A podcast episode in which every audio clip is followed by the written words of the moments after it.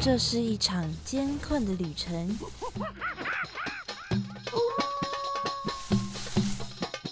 也是一场精彩绝伦的冒险。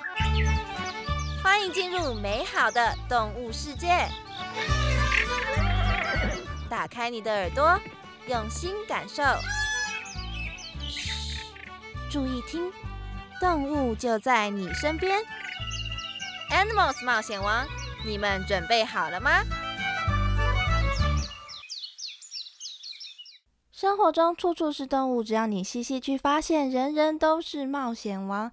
欢迎收听世新广播电台 AM 七二九，每个星期三早上十一点十分的 Animals 冒险王，我是主持人 Head Cat 猫猫。又到了我们这周要来聊聊地球上动物的时间啦。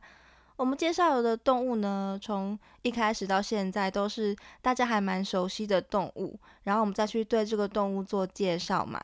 那这次呢，我们要介绍的动物，当然也是大家熟悉的，应该每个人都会知道吧？因为不管是古人呐，还是现代的作品里面呢，都很常可以看到用它们来当做题材的作品。不过，因为我们生活环境的关系呀。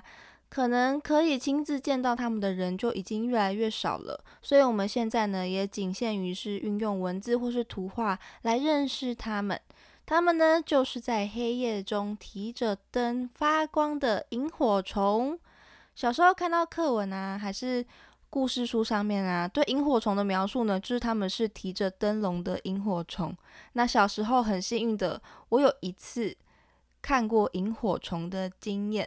那个时候是跟着家人开车到山上，诶，但是我不是看到一整片很壮观的那种萤火虫飞舞的情况，是我爸爸他下车之后用手抓了几只，然后把它丢到车里面。我那个时候超级惊吓的，因为突然就有虫丢进来，然后朝我飞过来，我就惊吓到了一瞬间。虽然还是有看到它发光，然后知道它是萤火虫之后，就有比较冷静了一点。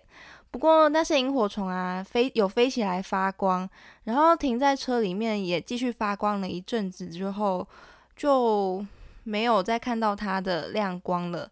也不知道是从车窗飞出去了，还是怎么了。不过。第一次看到萤火虫，真的觉得很厉害，有种看到 传说中生物的感觉哦。因为小时候真的没什么机会可以见到萤火虫，不过这也是 不太好的示范啦。抓到萤火虫，观察完之后呢，就要好好的把它们放回去哦。当然，最好是不要抓它们啦，就好好的欣赏它们发光的姿态就好了。那我们今天呢，就要带大家一起进入萤火虫的世界，更了解萤火虫哦。那马上来进入我们的第一个单元吧。哇，那里有好多动物哦！真的哎，可是我一个都不认识哎。哎 哎，有一只动物朝我们走过来了，该怎么办呢？别担心。看我的法宝！快点告诉我们吧，动物大百科。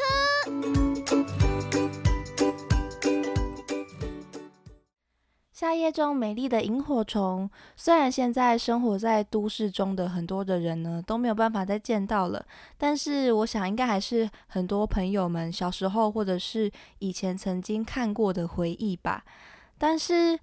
不管怎么样，我们还是可以常常在生活中看到萤火虫的名字或是形象。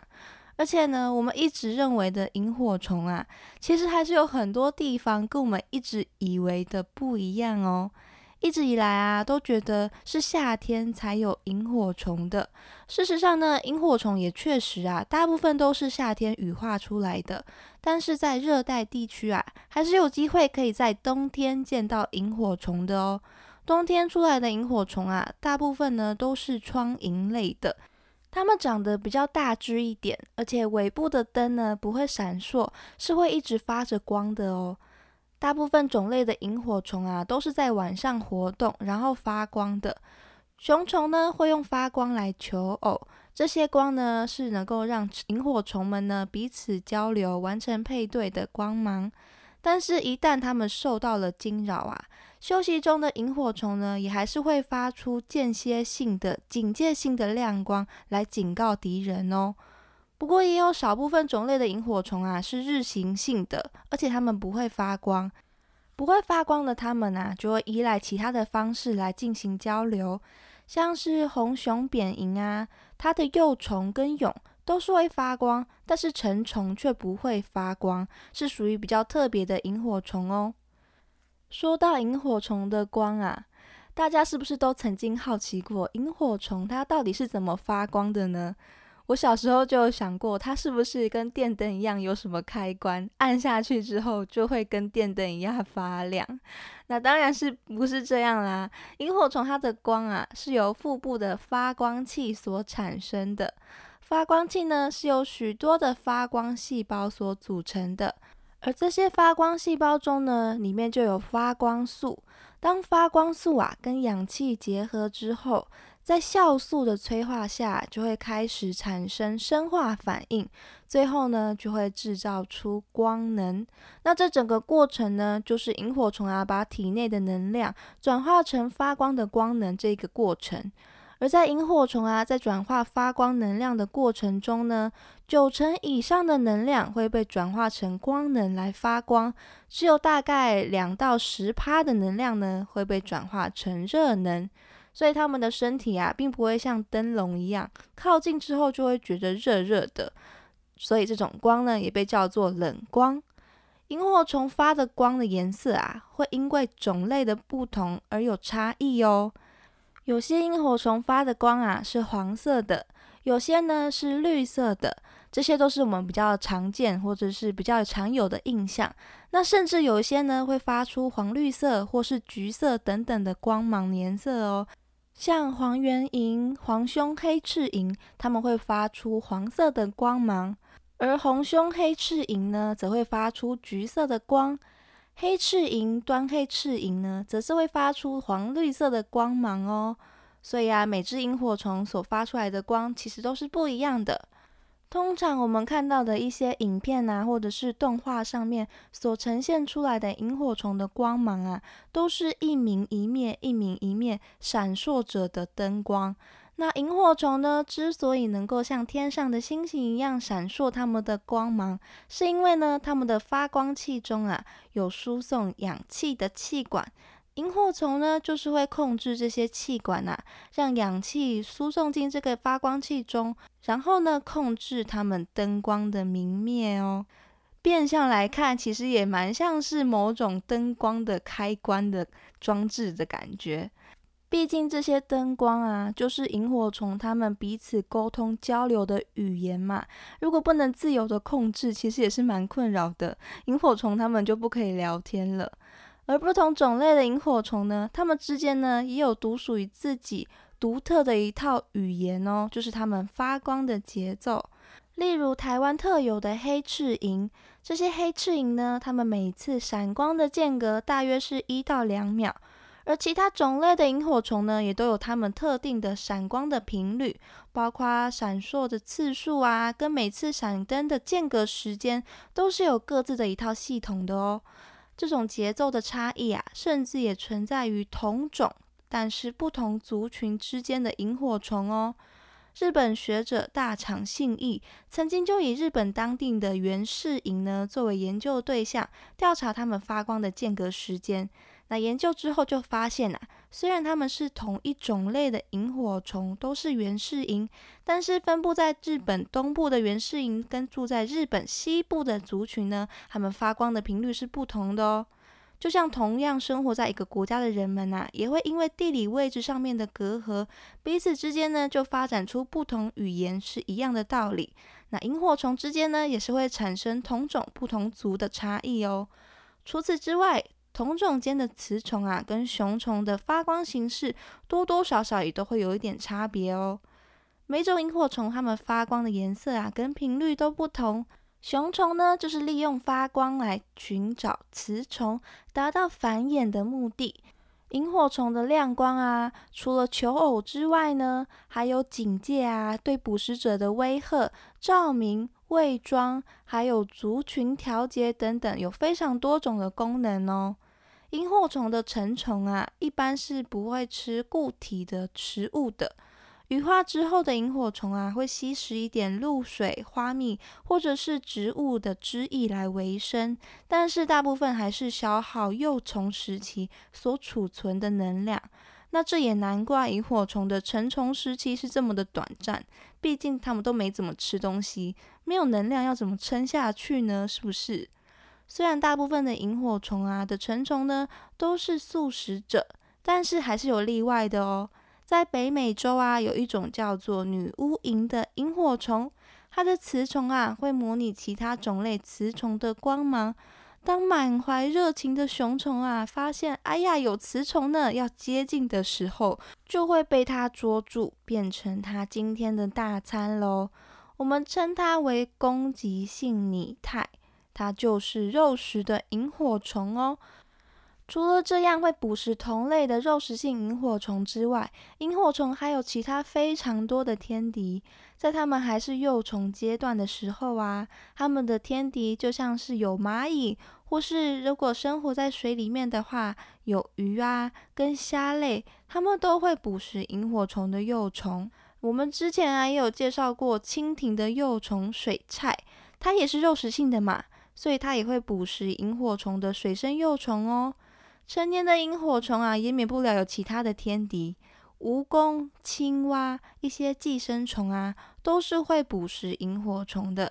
尤其是蜘蛛，它们是萤火虫的头号敌人。它们最能够轻易的啊，在草丛间啊捕猎到萤火虫。那在这个弱肉强食的生存环境之下，萤火虫呢，它当然还是有一些防备的措施啦。它除了啊会用灯光呢去吓阻天敌之外，它还有一项法宝可以保护自己哦，那就是萤火虫啊，它其实是有一定的毒性的哦。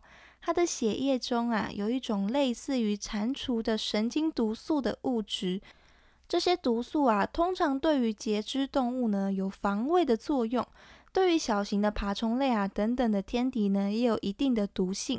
虽然萤火虫的毒性啊对人类来说不大，但是还是小心点好，要小心不要误食到萤火虫喽。虽然要 不小心吃到萤火虫也还蛮困难的嘛，毕竟要遇到萤火虫也是一件很困难的事情，要吃到它就是难上加难的了。话说回来，我们在说天敌的时候，有说到捕食水生幼虫的有鱼或者是虾类，还有水菜。那水生幼虫，意思是说还有其他的陆生的萤火虫幼虫吗？其实我以前啊一直认为萤火虫是一定要在水边才可以生存的，因为很多故事中的萤火虫啊，它们都会出现在溪流边或是一些池池塘的旁边的草丛里面，而且萤火虫呢又是测量水质的一个标杆。说到萤火虫啊，好像就跟水脱离不了关系。之前我的朋友啊，这曾经得到过萤火虫的青睐哦。萤火虫飞到他手上趴着，就小小的一只很可爱。那我看到之后啊，我就在想说，哎，你刚刚是路过哪边呐？这边有水吗？就开始在分析说，这边哪里有水源可以给这些萤火虫生存。但其实啊，比起水生的，大多数的萤火虫幼虫啊，都是陆栖的哦。所以其实真的生活在水里的萤火虫是不多的。萤火虫啊，对生活的环境呢，非常的挑剔。我们刚刚也说到，它是一个标杆嘛。所以只有好的环境啊，它们才会住下来哦。而且大多呢都是草木比较茂盛的地方，环境呢也要比较湿润一点。这些地方啊，除了比较安全隐秘之外呢，也是它们主要的猎物，像是瓜牛、阔鱼还有蚯蚓所喜欢的比较潮湿的环境。所以虽然啊，陆栖的萤火虫幼虫呢不是生活在水中。但是还是会生活在比较潮湿、阴暗的环境里面哦。萤火虫啊，对环境的污染非常的敏感，只要环境或是水源啊有受到农药等等的污染，萤火虫们呢就会生存不下去，甚至会导致它们死亡哦。除了对于环境上面直接的污染啊，萤火虫它们对于光害的污染也是非常的害怕的哦。因为萤火虫它们的交流啊，跟求偶都是用它们的灯光来进行的嘛，所以如果有光污染的话，就会对它们造成干扰，导致它们没办法顺利的繁衍下一代。这也就是为什么大家会说看到萤火虫的地方一定很干净。就是因为萤火虫啊，生存的条件是非常苛刻的原因。萤火虫啊，它们对于生活的环境非常的挑剔，而且萤火虫它们又很好发现，因为它们到处飞舞的时候啊，就会顺便一起发光，就不用刻意去找，就可以看到它们的亮光。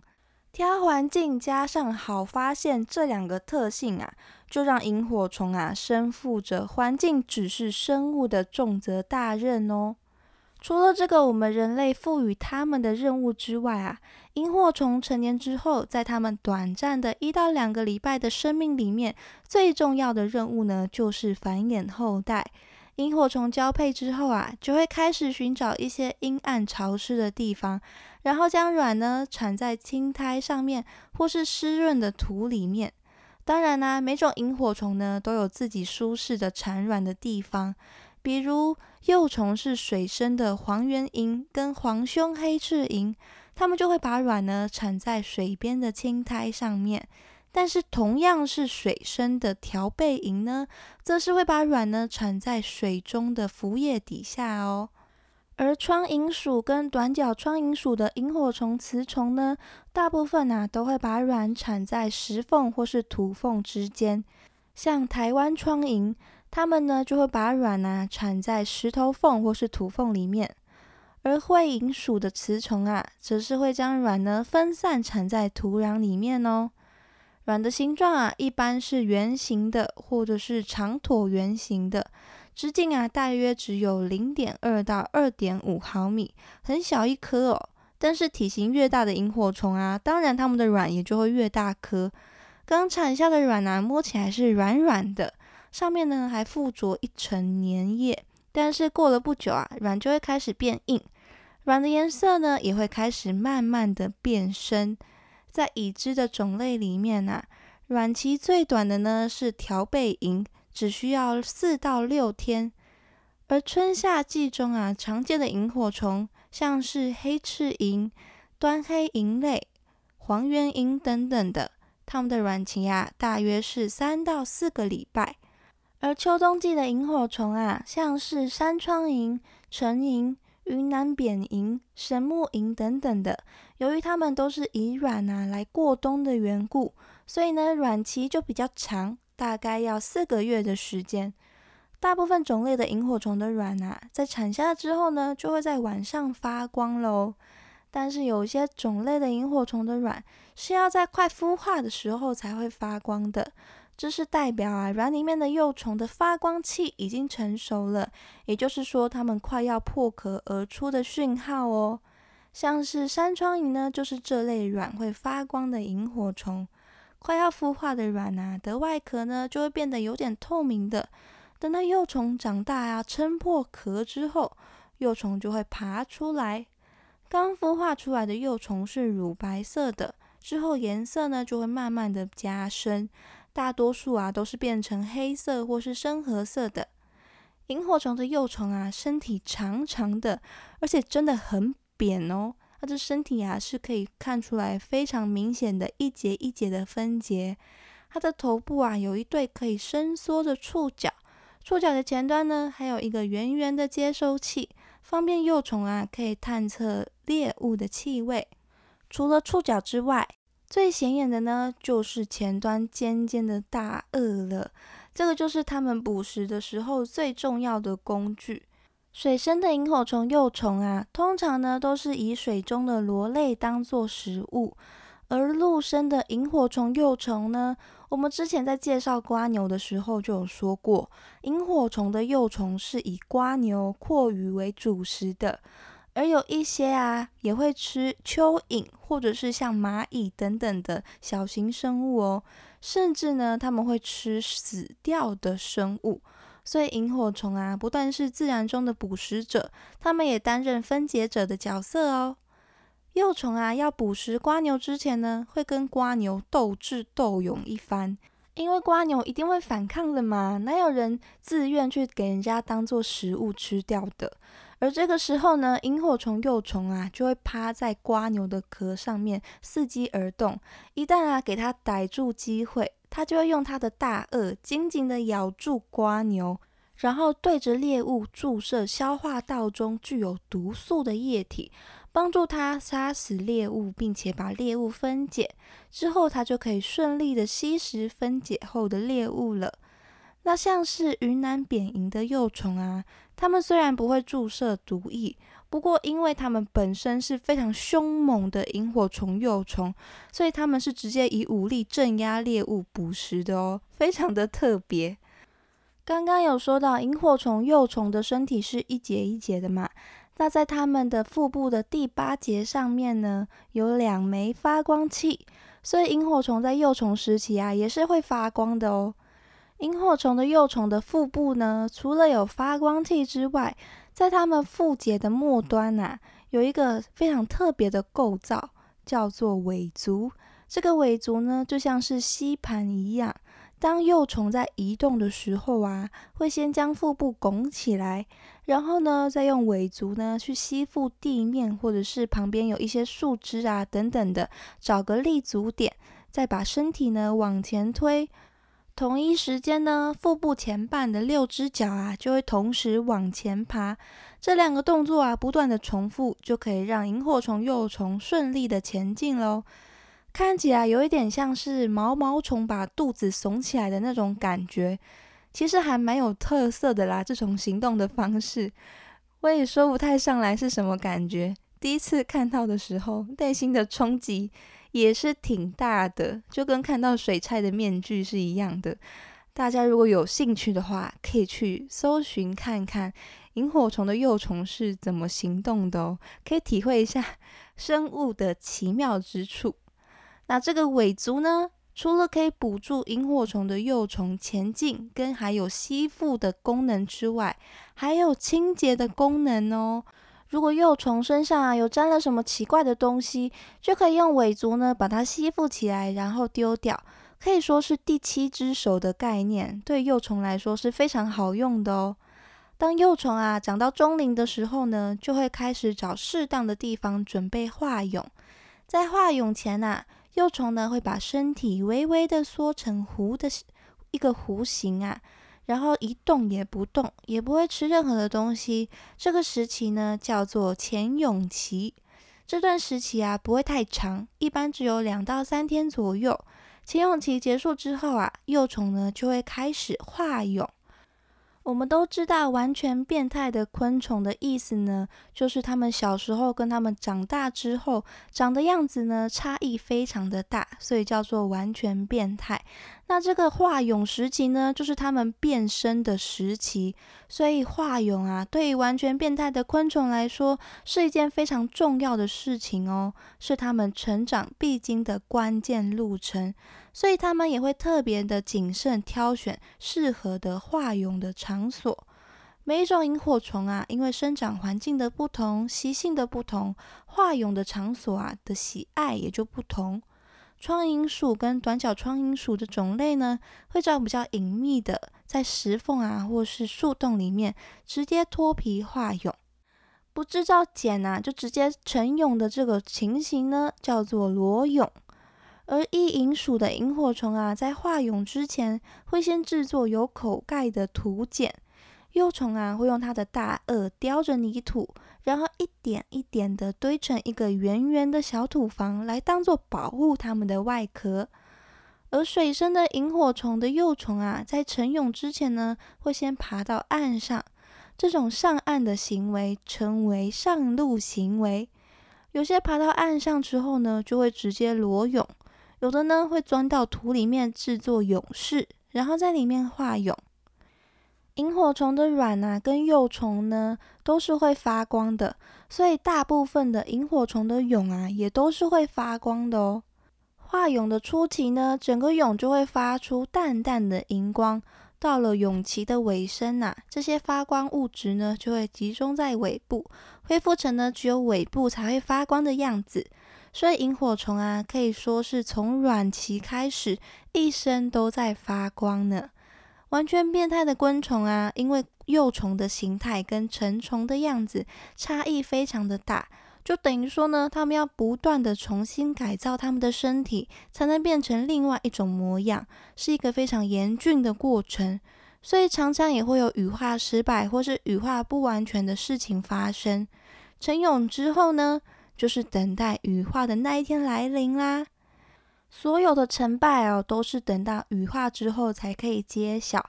萤火虫在幼虫的阶段呢是没有性别的区分的，所以如果要区分萤火虫的性别，一切呢也是要等到它们羽化之后才可以分辨得出来。分辨萤火虫的性别啊，可以依据几种特征来观察。第一种呢，就是飞行。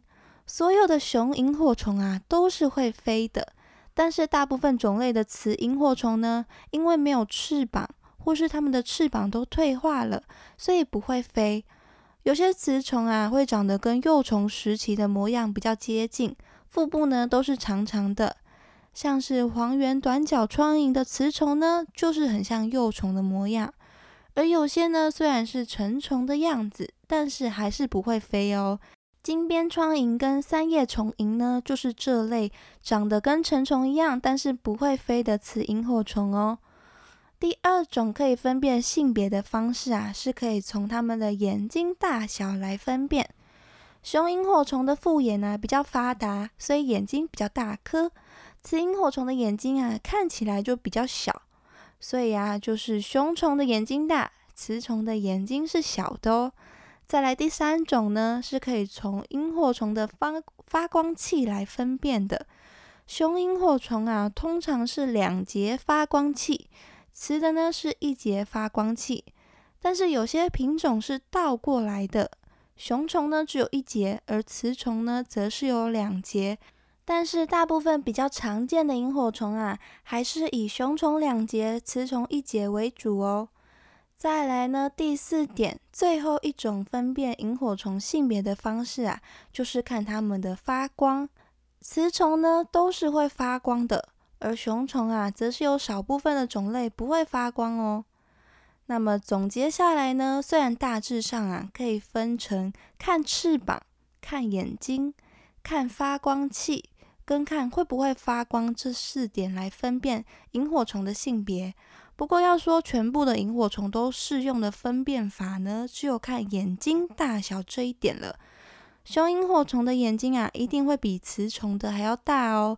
其他的呢，都会因为种类的差异而有一些不同。所以呢，最好的分辨方法就是看它们的眼睛大小。那介绍到这边，时间也差不多了。